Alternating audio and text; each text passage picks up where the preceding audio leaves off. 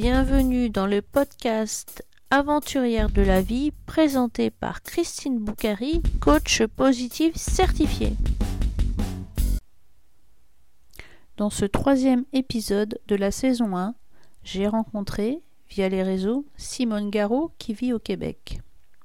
Elle est une véritable aventurière, une rescapée de la vie. Un terrible accident lui a volé la moitié de son visage lorsqu'elle avait 18 ans. Aujourd'hui, elle est une femme épanouie, au visage reconstruit, mère de trois enfants. Elle nous raconte les rêves qu'elle a réalisés et qui lui ont permis de tenir durant ses 16 ans de combat. Bonjour Simone. Bonjour. Comment vas-tu? Ça va super bien, merci. Peux-tu te présenter s'il te plaît? Oui, euh, dans le fond, euh, moi, je me nomme Simone Garot. Euh, je viens du Québec. Euh, par contre, je suis native de la Suisse. Euh, ça fait 34 ans exactement que je suis au Québec et aujourd'hui, j'ai 35 ans.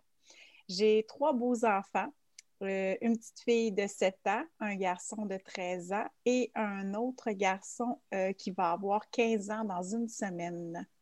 Donc, voilà, j'habite, c'est ça, comme je t'ai dit, au Québec et c'est un très beau pays.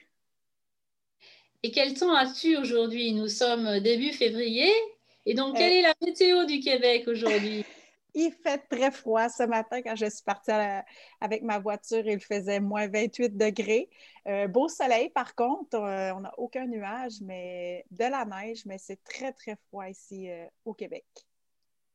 Eh bien, je suis ravie de voyager, au moins à travers les réseaux, euh, et de me retrouver avec toi aujourd'hui. Donc, euh, ben, on se connaît on- depuis les rallyes qu'on a fait ensemble, et puis on s'est retrouvés aussi euh, lorsque je suis allée te voir à, à Montréal. On s'est rencontrés aussi à. Montréal, et puis on, on se suit euh, grâce aux réseaux sociaux depuis euh, très longtemps.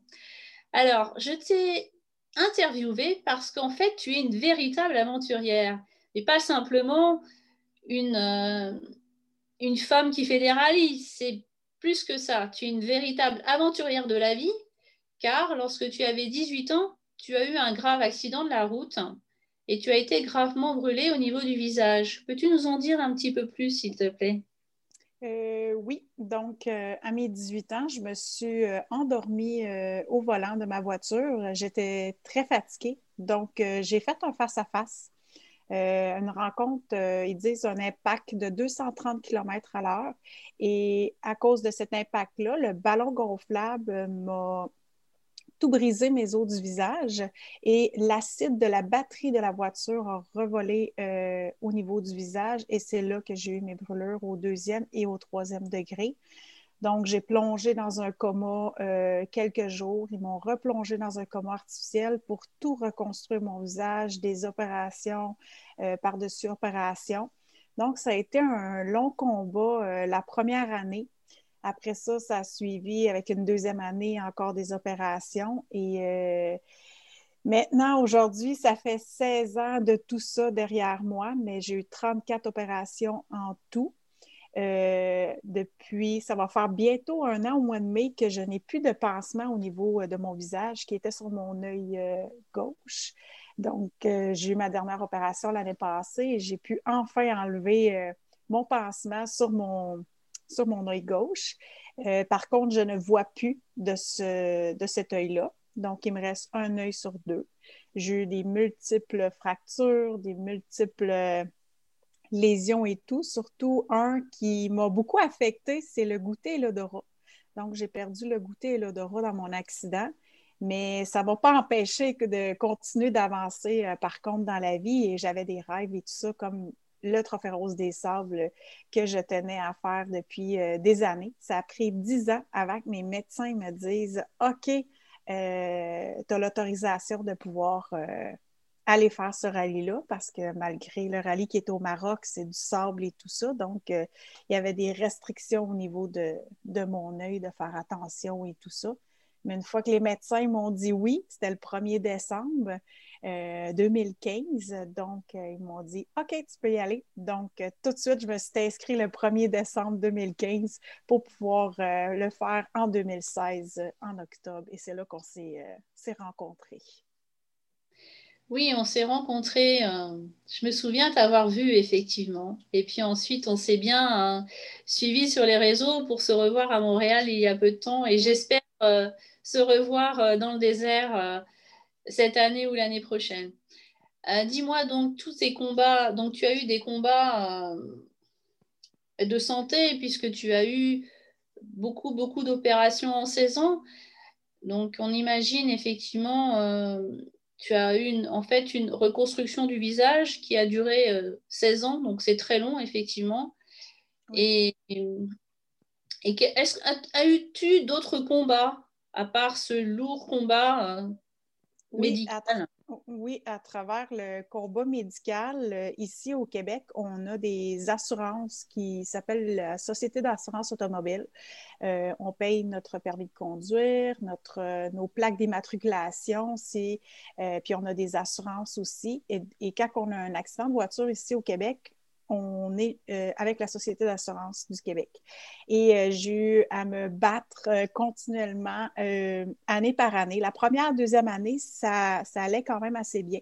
Mais après ça, il y a eu des lourds combats au niveau justice, assurance, faire valoir ses droits. ça m'a pris un avocat. Donc, ça a été un combat qui m'a amené dans une période côté monétaire très, très bas. Euh, j'ai passé proche de la faillite, mais j'ai été capable de me remonter avec l'aide autour de moi que j'avais de mon père, de ma mère. Euh, grâce à mes talents de peinture, il y a une année aussi, j'ai été euh, capable de me remonter comme ça dans mon combat pour vendre des toiles de peinture, pour pouvoir payer mes choses que je dois payer à tous les mois. Euh, donc ça, ça a été un long combat euh, jusqu'à aujourd'hui et je suis encore dans cette procédure-là de combat. Je suis en train de finaliser justement dans les prochaines semaines avec euh, ces assurances-là pour faire valoir mes droits. Oui, donc cet accident t'a effectivement entraîné de longues années de reconstruction et t'a aussi empêché d'avoir une vie professionnelle comme tout à chacun, puisque tu étais souvent à l'hôpital et tu avais certainement aussi des, raisons de santé. Euh, et donc, euh, en plus du combat de santé, tu as dû te battre contre les tribunaux et 16 ans après, tu continues en fait. Ce n'est pas euh, terminé. Non, ce n'est pas terminé. je me croise les doigts que justement que je puisse terminer tout ça cette année. Euh, puisque j'ai fini mes opérations en 2000, 2020. Euh, Donc, là, en 2021, j'espère de pouvoir euh, finir avec, avec eux au tribunal pour pouvoir passer à autre chose, mais pouvoir pas juste payer continuellement des avocats et tout ça pour pouvoir avancer de enfin, qu'est-ce comme là, mon télétravail, de pouvoir garder ma paye à moi, pouvoir me gâter, et non juste donner euh, les sous au niveau euh, avocat et les tribunaux. J'avais vu sur ton site internet, euh, tu avais un, onglet où tu voulais réaliser 100 rêves ou 100 choses que tu voulais faire. Peux-tu nous parler de ces rêves-là? Oui, c'est sur mon blog simonegarou.com. C'est un blog que j'ai formé et j'ai toujours euh, dit que je voulais faire plein de choses dans ma vie, rebondissante comme que je suis euh, toujours. Puis euh, je me suis fait une liste de 100 choses à faire avant de mourir. C'est des choses que je tenais à faire, mais qui étaient quand même assez réalisables c'est sûr qu'il y a des choses qui ont changé. Plus que j'avance et plus que je grandis, j'ai d'autres choses. Donc, je le change un petit peu, ma liste, mais j'ai déjà fait beaucoup de choses dans ma liste. C'est une liste que c'est un beau défi. Euh, c'est des rêves, c'est des accomplissements que je vais chercher euh, à travers euh, cette liste-là. Puis ça garde le petit côté positif puis le petit côté de, s'accrocher à ses rêves, de, continuer à vivre, au lieu de survivre, puis de rester dans ce combat-là qui tourne toujours en rond, j'ai décidé de dresser cette liste-là pour justement de vivre et non de survivre. Donc cette liste de rêves t'a aidé dans les moments difficiles, quand tu allais te faire opérer ou quand tu souffrais de tes opérations ou dans tes combats financiers, ça t'a aidé à, tenir le cap, à regarder la vie de façon positive? Oui, ça m'a, comme, comme si bien mentionné, tenir le cap, oui, euh, très positive et tout ça. Puis euh, ça m'a toujours resté accroché. Je marquais toujours dans ma, dans ma liste des 100 choses, j'écrivais toujours une à trois choses sur mon frigidaire, sur mon bureau, dans mon agenda, pour toujours le relire à chaque jour, pour pouvoir garder le, justement le cap puis euh, se diriger vers cet euh, accomplissement-là ou rêve ou euh, objectif-là. Et donc, tu as attendu 10 ans pour avoir le hockey de tes médecins pour dire OK, Simone, tu peux aller dans le désert. Raconte-nous. Oui, euh, année par après année, euh, ça a été difficile euh, à chaque fois que le médecin me disait non. Je me suis dit dans ma tête que je vais le faire un jour, le rallye. C'est sûr et certain, je n'abandonnerai pas. Puis, s'il faut que je me rende, que mon médecin me dise 100 fois non, bien, je me rendrai jusque-là. Mais euh, à chaque année, là, il m'expliquait vraiment comme il faut. Là, euh, non, tu peux pas, parce que même s'il y aurait des infirmières ou la Croix-Rouge sur place, c'est pas assez parce qu'on n'a pas la même euh, structure au côté médicaments et tout ça. Il aurait fallu vraiment avoir toute qu'une équipe en arrière de moi. Je n'avais pas les moyens financiers pour me payer cette équipe-là. Et après ça, année par année, on a dit OK, on s'en vient, tu vas pouvoir euh, le faire, ce rallye Trophée Rose-là. Puis euh, c'est ça, le 1er décembre, là, quand ils m'ont dit euh, c'était correct, la Croix-Rouge, c'était assez aussi. Puis le Trophée Rose des Sables est quand même assez une très belle organisation, sont très bien organisés. Donc le médecin il m'a dit oui, et go, vas-y, fonce. Fait que là, j'ai pu réaliser euh, un de mes plus grands rêves que je voulais faire euh, dans ma vie. C'était le Trophée Rose des Sables. Donc, euh, j'ai réussi à le faire. Puis, je suis contente de ne pas avoir abandonné. ça m'a donné beaucoup d'espoir de, continuer après, après le retour du trophée. Alors, raconte-nous, donc, depuis décembre jusqu'à octobre, tu avais une dizaine de mois de préparation. Comment tu t'es organisé? Comment Parce que du Québec, tu as fait un budget encore euh, plus important puisqu'il faut un avion supplémentaire entre la France et le, et, le Canada, je crois. Oui, exactement. Puis le taux de change aussi, euros, les dollars, c'est pas pareil. Donc, euh, oui, on a ramassé, on a été chercher beaucoup des commanditaires euh, des sponsors. Euh, on a toutes lettré notre voiture, ma coéquipière puis moi, on a lettré notre voiture, puis grâce au lettrage, on s'est fait repérer sur le chemin un petit peu à travers le Québec. Et là, les gens, c'est quoi ça? On a fait des levées de fonds, on a fait un souper spaghetti, euh, on a fait de nos propres mains du chocolat. On faisait toutes nos moules de chocolat le chocolat, ça, nous a rapporté proche de 5 000 euh, Donc, on continuait comme ça et tout en 10 mois, on a réussi à récupérer euh, tous les sous nécessaires, mais les gens nous encourageaient et les gens savaient que c'était un de mes plus grands rêves, puis ils m'ont tout en arrière aidé. Vraiment, j'étais très, très bien entourée euh, pour pouvoir réaliser mon rêve. Les gens, j'ai vraiment eu un appui formidable ici au Québec et toute la communauté des gens qui te connaissaient, qui connaissaient tes combats déjà depuis des années, qui t'ont suivi. tu as pu lever euh, tous les fonds nécessaires euh, pour réaliser ce rêve. Avec qui tu es-tu es-tu partie Avec Chloé. Avec Chloé Lou, que je suis partie avec euh, une des amies que je connaissais, ça faisait déjà huit ans, puis je savais qu'elle, en lui demandant qu'elle serait euh, go. Euh, elle m'aurait dit oui là, pour y aller. Puis euh, elle voulait absolument conduire aussi, puis essayer ce, beau voyage-là. Oui. Alors, peux-tu nous raconter un petit peu donc ce rallye alors? Donc tu as levé les fonds et puis tu es parti en octobre. Alors, quel était ton parcours? Tu es parti en voiture? Tu es parti comment? Oui, euh, donc je suis partie du Québec. On est allé euh, directement, nous, on a fait un escale euh, à Londres. Puis après ça, de Londres, on est arrivé en France. Puis après ça, on a eu où c'est qu'on louait notre voiture. On a eu beaucoup d'aide. Donc, on a pu avoir un, un abri, une maison où c'est qu'on a pu faire dodo là.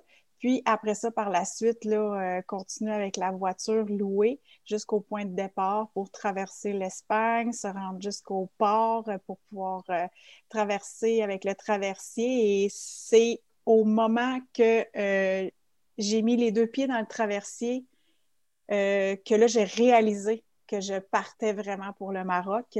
Au début, je réalisais pas vraiment que mon rêve était en train de se réaliser. Donc, Juste quand j'ai embarqué sur le bateau du traversier, euh, je me suis mis à pleurer beaucoup parce que là, c'était des larmes de joie, de, d'excitation. C'était toutes les émotions que depuis dix ans que j'avais ramassées. Depuis dix ans, j'espérais de pouvoir euh, réaliser ce rêve-là. Et c'est, c'est euh, inexplicable comment on peut se sentir à l'intérieur de l'accomplissement qu'on s'est dit, OK, là, on est vraiment, mais vraiment rendu Là, tu vas traverser de l'autre bord, tu vas arriver au Maroc et là, tu vas réaliser ton rêve. C'est, c'est, quelque chose que, qui ne s'explique pas. Ça se vit à l'intérieur parce que c'est pas juste une préparation d'un an, mais c'est une préparation au final de dix ans, d'une dizaine d'années d'être patiente et d'attendre et enfin pouvoir, euh, enfin pouvoir faire euh, ce trophée rose des sables.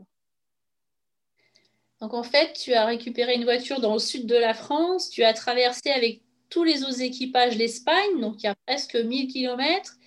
Tu as pris le bateau de Algeciras à Tanger pour enfin mettre un pied au Maroc. Oui. Et alors, au Maroc ensuite, comment se passe l'aventure? Euh, Au Maroc, quand on est arrivé, c'était vraiment euh, wow, le paysage. Je suis tombée rapidement euh, en amour avec le Maroc. on avait la première journée, tout ça, quand on s'est rendu avec euh, notre roadbook, s'habituer aussi à ça, la boussole, les calculs, euh, c'était quelque chose de nouveau pour moi, mais c'est pas grave, c'était vraiment euh, une aventure, l'inconnu, puis on fonce, on y va. Fait que c'est, ce fut spécial à l'intérieur, mais même avec ma coéquipière, on trouvait ça, waouh, on est vraiment là. Donc, ça a pris encore une bonne journée avant que qu'on se dise, OK, on est vraiment là en train de tout faire ça avec toutes les autres femmes, les rencontres qu'on a faites des, femmes là-bas, euh, de peu importe d'où c'est qui venaient, euh, c'était vraiment, là, c'est, c'est très, c'est une belle reconnaissance, c'est vraiment un très beau voyage que je souhaite à toutes les femmes de vivre au moins une fois dans sa vie. Donc après le bateau, tu as traversé euh, tout le Maroc par l'est et tu es arrivé dans le désert vers la ville d'Erachidia derrière les montagnes et tu as découvert le bivouac. Oui, le bivouac. Le bivouac, c'est spécial. Je ne pensais pas que c'était comme ça. Euh, j'en entendais parler un petit peu, mais ça venait me rejoindre un peu côté euh, humaine, comme que je suis terre à terre, euh, toutes les, les, couleurs. Moi, je suis une fille qui est très, très colorée dans la vie. Puis, quand j'ai vu toutes les couleurs, tous les euh, leurs coutumes, comment c'est fait, puis où c'est qu'on allait dormir. Euh, on, était très choyés d'avoir tout euh, notre bivouac, puis les matelas, les services, les, c'est vraiment l'organisation, c'était très, très bien organisé. Juste le sable, juste de toucher au sable, c'est spécial. La couleur du sable et tout ça, c'est pas comme le sable du, du sud qu'on a par ici à Punta Cana au Cuba, des choses comme ça. C'est vraiment très, très euh, différent. C'est très spécial. Ouais. Et alors, la première étape? La première étape, euh, encore là, c'est dans le ventre que ça se passe. L'adrénaline, juste de passer la arche du départ et là, go, on y va. C'est une adrénaline à je ne sais pas combien de kilomètres heure qu'on peut dire, mais c'est très spécial. Ça...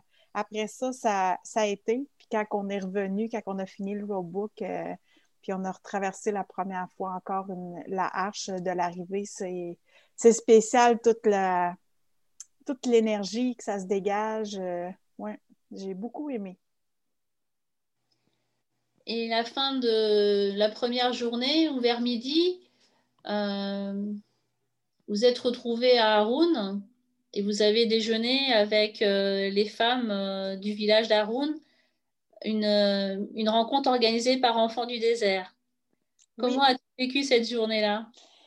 Les enfants du désert, euh, c'est venu me chercher euh, beaucoup au fond du cœur. Euh, d'ailleurs, depuis ce village-là, les femmes, de pouvoir avoir échangé des conversations, de savoir un petit peu la coutume, comment que c'est, comment qu'ils mangent, dans quel état, habitation sont, les, les écoles, comment c'est important pour les enfants. Tout le monde a le droit d'apprendre à lire, à écrire. C'est super important puis surtout d'aller à l'école.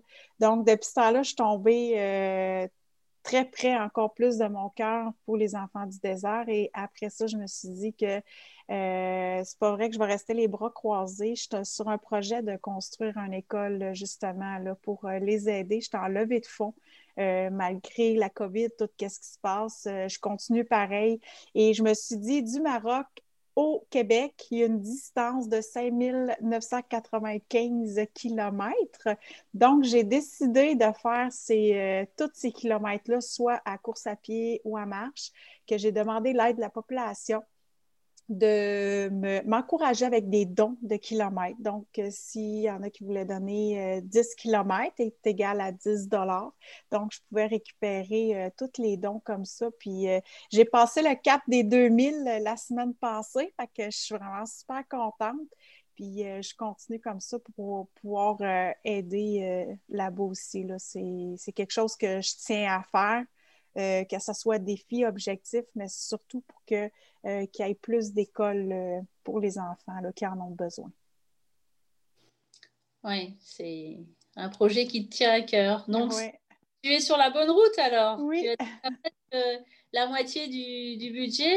Oui.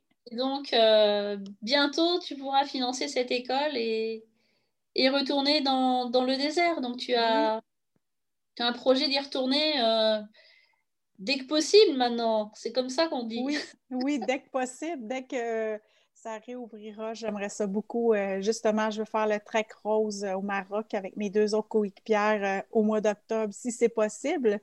Si le COVID et tout ça puisse nous permettre de voyager et tout. Puis dès que les frontières et tout ça réouvrira, j'aimerais ça beaucoup. Passer à l'action euh, de plus, mais de l'autre côté, et non juste au Québec de ramasser les dons, mais de passer à l'action de l'autre côté euh, au Maroc là, euh, comme projet. Oui, ouais, le désert du Maroc manque à beaucoup de roses. Oui.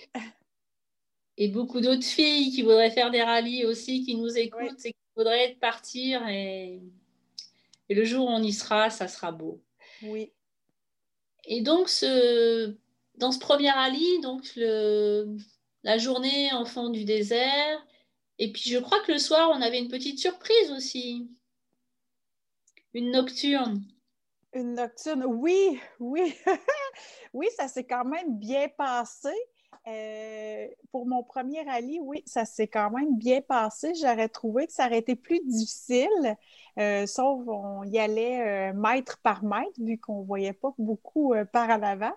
Mais c'était très spécial. J'ai vraiment aimé l'expérience, euh, l'étape nocturne euh, qu'ils nous ont réservée. Euh, c'est très, très spécial à faire avec de rien voir comme ça, juste avec les lumières du 4x4, puis la boussole. Il faut vraiment se fier sur la boussole. Oui.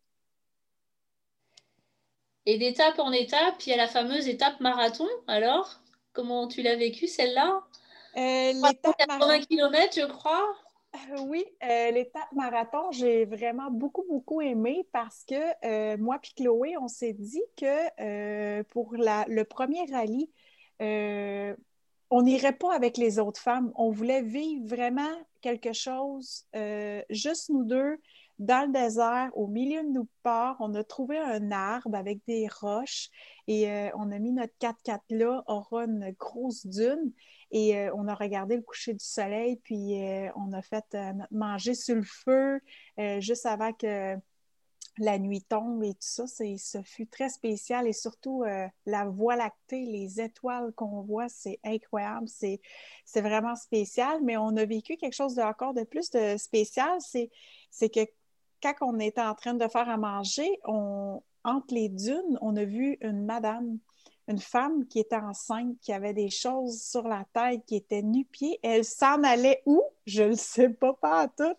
Fait que c'est plus euh, spécial et ça m'a resté, euh, j'ai gardé cette, euh, cette image-là. J'ai d'ailleurs reproduit une toile exactement comme j'ai vu. C'est vraiment des femmes courageuses de se promener comme ça au milieu de nulle part du désert, surtout à la tombée de la nuit. Là. Donc, euh, oui, on a vécu vraiment euh, plein de, belles choses. Et le sixième jour, après 1000 km dans le désert, une partie de dune, et puis c'est l'arche d'arrivée. Oui. Les dunes, ces fameuses dunes-là, euh, ça s'est très bien été dans l'étape des dunes parce que la journée qu'on avait faite, c'était la journée d'orientation. Euh, nous autres, on l'a fait avant l'étape des dunes et l'orientation, euh, on s'est complètement euh, été à côté de la plaque. on s'est ramassé dans des dunes. on n'avait pas d'affaires là non plus. on était complètement, même plus au niveau du roadbook, on était perdu. Donc, quand on, on est arrivé euh, à Ronzune, notre 4x4 a comme dévié un peu sur le côté et on a eu euh, un petit peu peur et tout ça.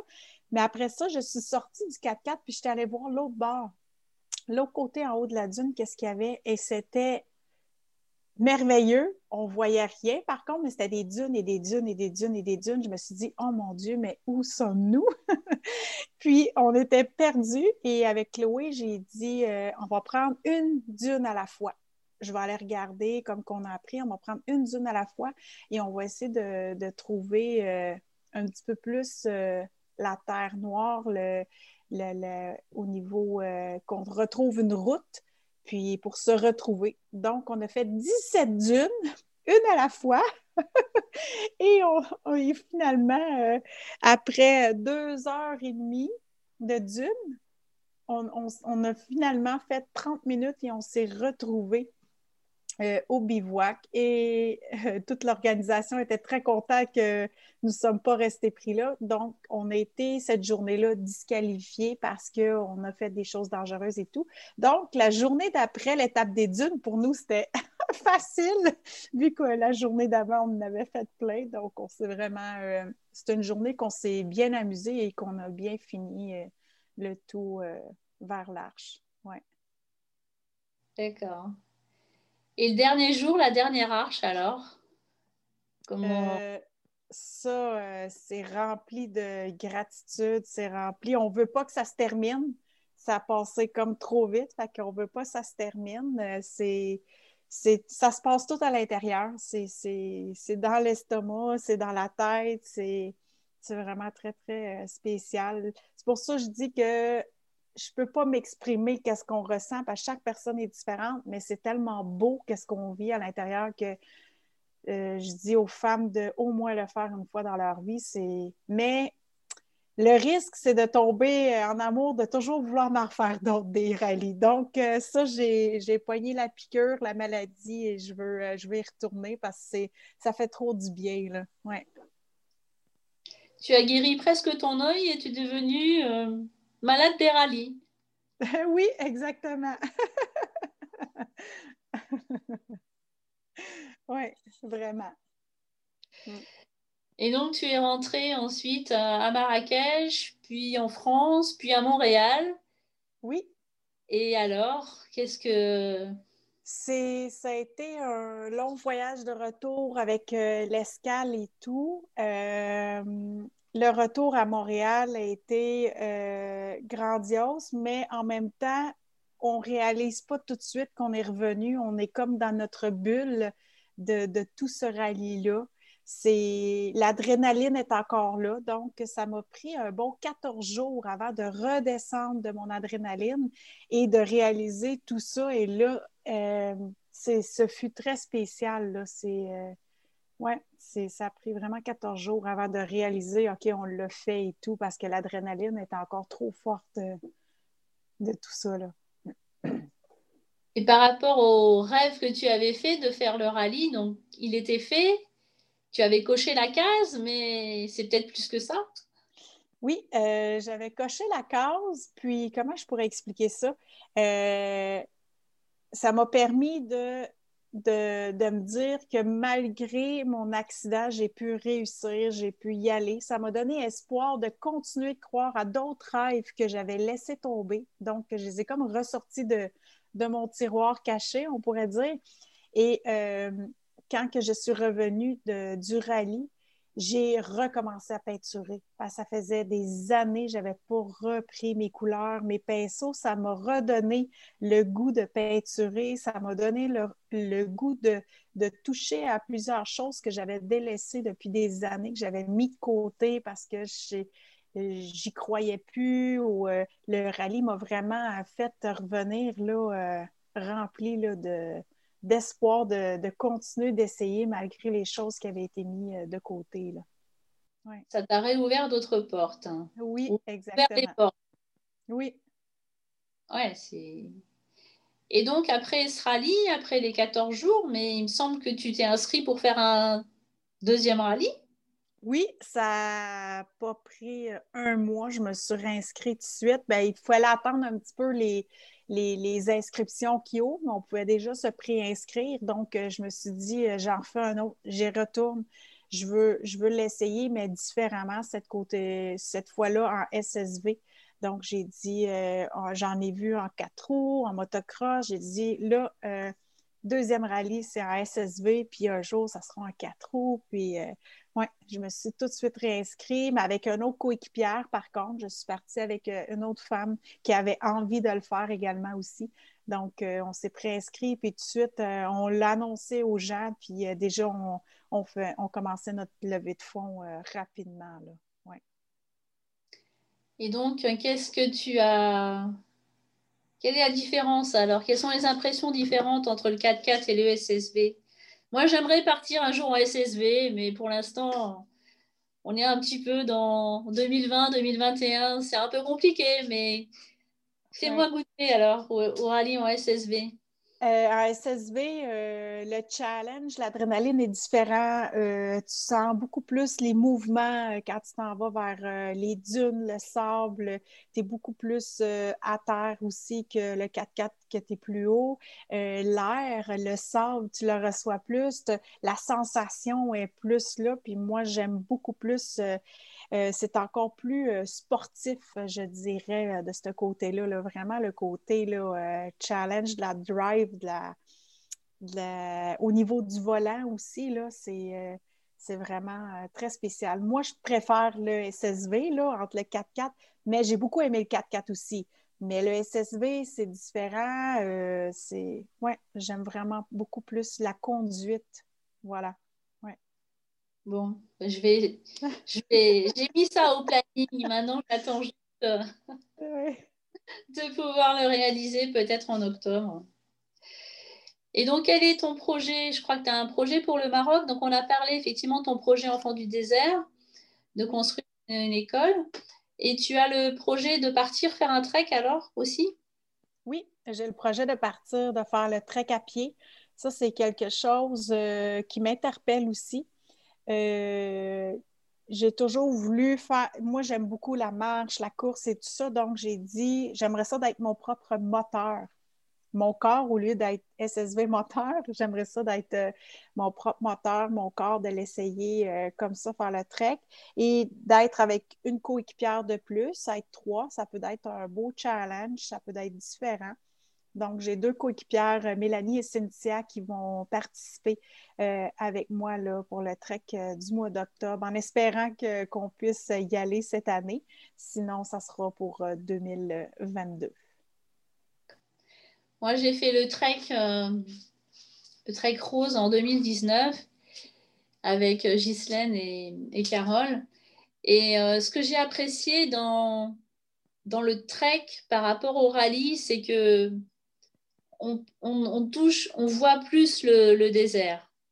On, a le temps plus d'apprécier. Bien sûr, comme toi, j'apprécie la marche, qui est une activité différente du 4x4 ou, du, SSV, mais on, aime toutes les deux les, deux activités.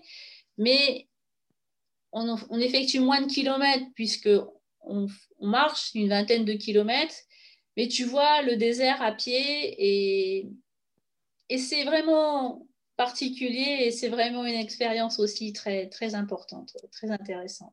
Donc, je te souhaite que tu puisses partir en 2021 ou en 2022 de toute façon. Ouais. Tu as attendu 10 ans pour faire ton rallye et tu l'as fait. Le Covid nous fera patienter, mais on sera au bout de nos projets. Exactement. As-tu d'autres rêves hein? D'autres. Euh, oui, de, pouvoir euh, publier mon livre.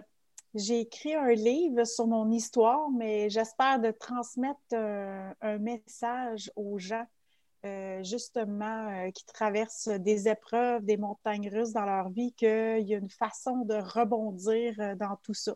Donc, j'espère pouvoir publier mon livre prochainement. Je travaille beaucoup, je suis dans la correction, je change quelque chose, quelques trucs de phrases et tout. Donc, je travaille beaucoup là-dessus, mais ça, c'est un autre de mes grands, grands rêves de pouvoir euh, juste le fait d'avoir euh, mon livre dans les mains, mais de pouvoir aider des personnes, aider mon prochain, aider euh, parce que tout est possible dans la vie, comme qu'on dit toujours, mais c'est une façon de, rebondir là, que je veux transmettre comme message là, et de pouvoir vivre et non toujours survivre dans nos, dans nos épreuves qu'on a aujourd'hui. Hmm. Je suis convaincue que ça sera un très beau témoignage qui inspirerait effectivement beaucoup de, beaucoup de personnes, oui. Merci. Oui, oui. Est-ce que tu peux nous parler de ton activité aujourd'hui? Mon activité aujourd'hui, euh, dans, le fond, euh, je suis maman à la maison. Je travaille euh, de la maison, travailleur autonome et tout ça. je suis avec la compagnie Senti. Senti qui est tout au niveau des odeurs et tout ça. je touche un petit peu à la compagnie Arix aussi. tout ce qui est au niveau santé, parce que moi, la santé, c'est vraiment prioritaire dans ma vie. Euh, de bien s'alimenter, mais de faire le sport et tout ça, les compléments, les vitamines. Donc, euh, j'aide les gens autour de moi qui ont besoin, les coacher un petit peu euh, de ce côté-là au niveau de la santé, mais aussi au niveau chez soi, qu'on soit bien, d'aller vers le yoga, d'aller vers plus les choses de nature, terre à terre. Donc, je conseille les gens comme ça du mieux, surtout dans le temps de COVID, de rester positif et tout ça. Donc, j'essaie de, de, les, de remonter et de, pouvoir aider euh, le mieux que je peux. C'est un petit peu mon activité que je fais euh, aujourd'hui euh, chez moi. Toutes tes épreuves et tout ton parcours, du coup, tu, tu souhaites aider toutes les personnes que tu as autour de toi pour, pour avancer dans le... Tu es dans un, métier d'accompagnement. Oui, Et la santé est importante pour toi. Oui, c'est vraiment important pour moi parce que des fois, il y a des gens euh, qui ne le mentionneront pas ou qui ne seront pas portés à communiquer leurs besoins qu'ils ont. Mais peut-être en m'écoutant à travers euh, les réseaux sociaux ou mais prochainement, euh, je publie mon livre, justement, je vais pouvoir m'en aider plus qu'un ou tout simplement quand je partage quelque chose, ben, les gens viennent me voir plus en privé et tout ça. Donc, euh, je les accompagne euh, comme ça euh, du mieux que je peux. Puis en espérant de pouvoir continuer à le faire et avec mon bagage d'expérience, de pouvoir leur dire comment rebondir de, toutes ces épreuves-là. Quel message voudrais-tu passer à nos auditeurs, à nos auditrices de toute ton, de toute ton aventure de la vie? De toutes tes expériences euh, dues à cet accident que tu as pu avancer malgré ben, la... les problèmes euh, financiers, tu, tu, as pu avancer. Quel, quel message voudrais-tu donner? Oui, euh, tout d'abord, je, dis toujours une phrase, rebondir de vos épreuves est un choix entre survivre et vivre. Et moi, j'ai décidé de faire le choix de vivre. Puis à travers ça, comme que je le mentionne encore, c'est que de prendre ces montagnes russes-là, de prendre ces, ces, euh, ces conflits-là ou ce négatif-là, mais le transformer, d'aller chercher qu'il y a toujours un positif dans le négatif. Donc, d'aller chercher cette petite chose-là. Puis moi, je fonctionne beaucoup avec la résilience, mais la résilience est venue ma meilleure amie et euh, je l'entretiens à tous les jours. Puis ça, c'est quelque chose que j'aimerais partager aux gens de, d'aller vers cette résilience-là, que toute personne a cette petite étincelle-là au fond d'elle ou de lui pour euh, traverser euh, les montagnes russes, les obstacles, les épreuves et tout ça. Puis de garder toujours le, courage, parce qu'il y a toujours pire ailleurs dans le monde, il y a toujours pire. Tu sais, comme aujourd'hui, on parle du COVID, mais combien de gens meurent par faim, tu sais, par manque de nourriture? Donc, il faut se dire, tout ce qu'on a autour de nous, de, de s'arrêter un moment, quelques minutes, puis de regarder qu'est-ce qu'on a et d'apprécier déjà qu'est-ce qu'on a. Juste le toit, tu sais, d'avoir un toit, une maison, puis avoir de la nourriture, c'est déjà beaucoup, là, aujourd'hui, là. Donc, euh, de toujours dire qu'il y a pire, puis il faut continuer pour aller de l'avant, puis de croire en ses rêves. Ça aussi. Au pire, faire la. Pas, pas au pire, mais de faire une liste des rêves ou de, de top 10 ou un top 100, de tout écrire et d'écrire dans son agenda, euh, sur son frigidaire, comme je mentionnais, sur un bureau, et euh, de lire ces phrases-là à chaque jour ça va motiver à l'intérieur de vous, puis euh, d'aller accomplir ces rêves-là. Écrire tes rêves, tes 100 rêves, tes 5 rêves sur ton frigidaire, ça t'a permis de garder le cap euh, vers la guérison, vers euh, les rallyes, vers une meilleure vie? Oui, exactement, parce que euh, avec mes trois enfants et tout ça, on a des rêves familiales et ça, ça aussi, je les ai écrits et tout ça, puis de, voyager fait partie de mes rêves familiales et tout. Donc, à chaque fois que j'avais eu une opération, que j'avais eu un moment qui était difficile, euh, je me disais, OK, on va bientôt faire ce voyage-là. Donc, je m'accrochais à ce rêve-là. On continue, on lâche pas, il faut avancer. C'est tous des mots comme ça, je me disais, ou qu'on affichait euh, avec euh, mes enfants puis mon conjoint, qu'on affichait notre rêve sur le frigidaire, on va faire ça. Comme là, on a des projets de la maison, donc, je m'accroche à ces projets de la maison parce qu'on veut mettre plus de l'amour dans la maison et des rénovations, des choses comme ça. Donc, je m'accroche. C'est pas obligé d'être un, grand rêve qui est difficile à atteindre. Ça peut être tous des petits rêves qui vont t'amener au bout du compte à ton grand rêve. Donc, c'est commencer vraiment petit à petit au lieu de regarder des fois trop grand, mais de commencer à écrire des petits rêves, mais ces petits rêves-là vont mener des grands rêves petit pas par petit pas. Du jour où tu es sorti de ta voiture euh, en très mauvais état jusqu'au jour où aujourd'hui je te vois et on te voit comme quelqu'un de avec un visage euh, normal. Oui. Une femme souriante en pleine vie. oui, exact. Et, effectivement, chaque projet, chaque rêve, c'est petit pas par petit pas. Il faut euh, définir des petits objectifs pour euh, atteindre le grand objectif. Oui, exactement. Un dernier mot, Simone? Un dernier mot, euh, je dirais tout simplement euh, vivez.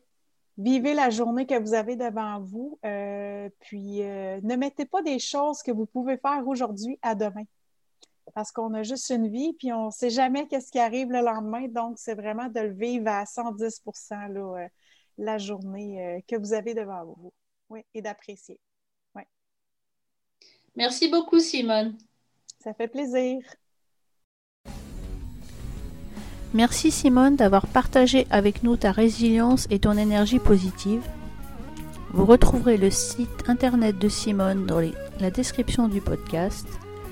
Merci de vous être engagé dans l'aventure podcastique avec moi. N'hésitez pas à me contacter sur les réseaux sociaux, Facebook ou par mail.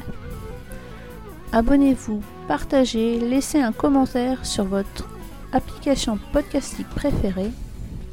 Et je vous donne rendez-vous dimanche prochain pour un nouvel épisode Aventurière de la vie.